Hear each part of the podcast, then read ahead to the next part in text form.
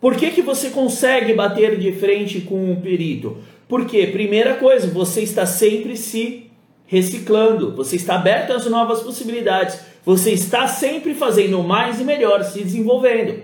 Então você tem o que? Confiança, segurança para confrontar um outro profissional e confrontar tecnicamente.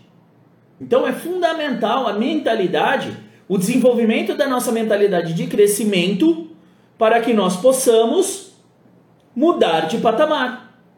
E isso ajuda muito a deixar uma coisa que barra as pessoas, que é o medo, de lado. Porque você não dá tempo, você não dá espaço para o medo tomar conta de você. Porque você está fazendo sempre mais e melhor.